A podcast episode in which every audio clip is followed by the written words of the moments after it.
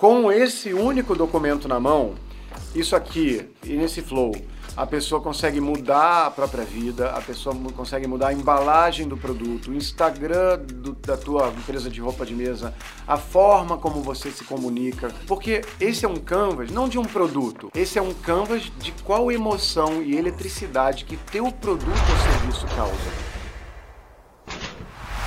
Sex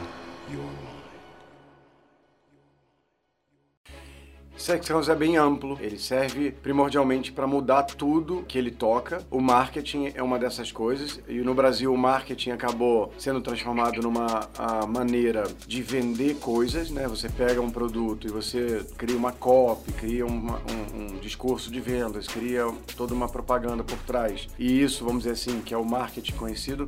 Ah, bom. Mas a principal transformação que o Sexy Canvas proporciona na mudança do produto e da pessoa. É na pessoa pessoa que é dona do negócio, é dona da, da, da sua pequena fábrica de roupa de mesa é, e de todo mundo que faz o Sex Canvas Academy, ou a Semana Sex, que é muito transformadora também. O marketing também é transformado, a cópia é transformada, mas a principal transformação do Sexy Canvas é na pessoa que está por trás do negócio, ou somente, ou na pessoa que nem tem negócio. Então o que, que eu percebi? Por que, que o Sex Canvas é muito mais do que uma ferramenta de marketing? Eu falo isso não querendo marketear o Sex Canvas, é porque realmente ele o é. Ele é a matemática do ser humano ano. Nessa pesquisa, né, quando eu vendi minha empresa em 2008, eu era hacker, tive uma empresa de segurança da informação, fui presidente da Associação Brasileira de Startups, é, já fiz de tudo nessa vida, fui agente secreto, sou paraquedista, mergulhador, sou ator também, fui ator, aprendi a programar muito cedo. É do caralho. Será que o homem é tão macho assim?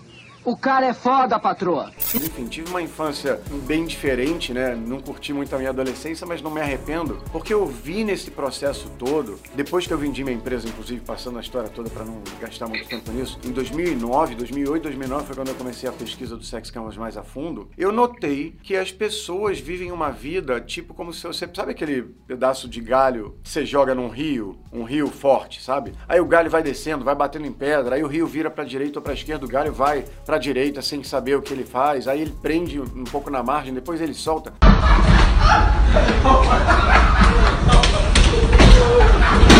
As pessoas vivem vidas hoje em dia, em 2022, desse jeito. Ninguém tem um norte para seguir. Todo mundo fica vendo todo. Parece que tá todo mundo numa festa na vida, no digital, no Instagram, e você não sente isso.